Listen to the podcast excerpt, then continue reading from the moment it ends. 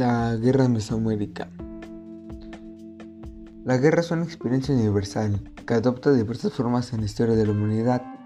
Una, fue una práctica extendida de las culturas antiguas de México.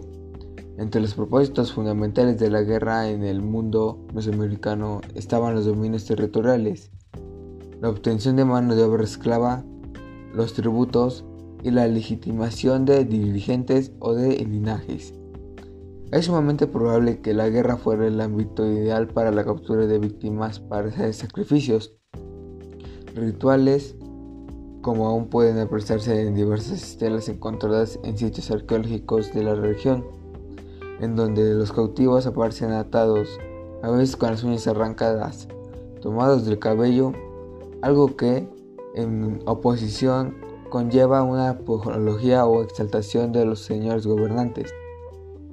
Algunos historiadores han ejemplificado el sentido ritual de ciertas conflagraciones con la guerra florida de los mexicas, cuya principal finalidad se dice era la captura de esclavos que debían ser sacrificados a los dioses en épocas de, sequía extrema. Los vestigios materiales de armas militares se remontan del año 1000 a.C., con los mazos y ondas probablemente de proveniencia olmeca.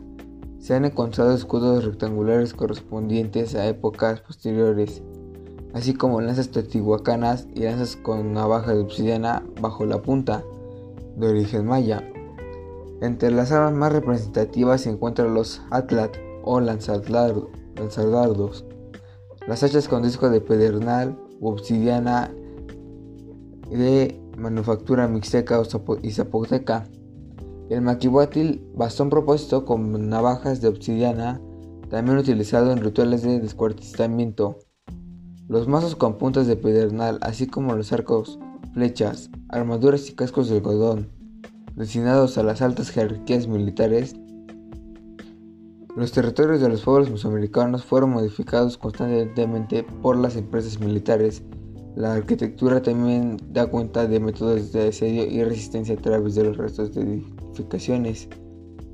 Deben ser protegidos. La ciudad de dos pilas, en el Petén Maya, levantó grandes murallas y delimitó físicamente sus accesos para frenar a todo posible intruso.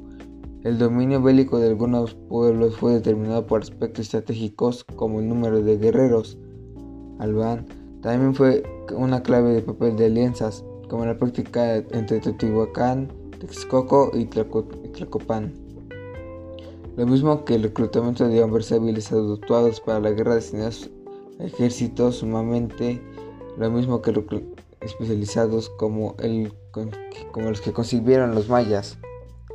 Las tropas se ataviaban con innumerables codificaciones por cofradías tuteladas por deidades representativas en sus propias indumentarias. Ciertas victorias fueron prestigiosas que recurren al arte por inmortalizar a los ganadores y humillar a los, vencidos. Los mixtecos dejaron testimonios bélicos en los códigos Selin, Columbino, Bimdobonesis y Bondley.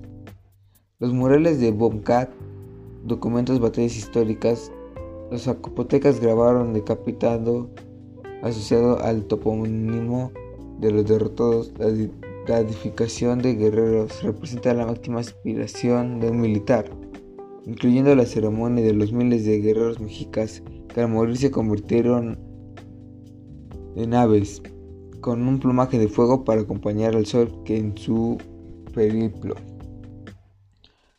El papel de la guerra fue esencial para la confrontación en Mesoamérica como área cultural. La convivencia pacífica permitió la difusión de ideas y tecnologías, aunque lentamente en cambio, la expansión militar aceleró significativamente ese proceso y, además, incrementó el prestigio de, los conquistadores.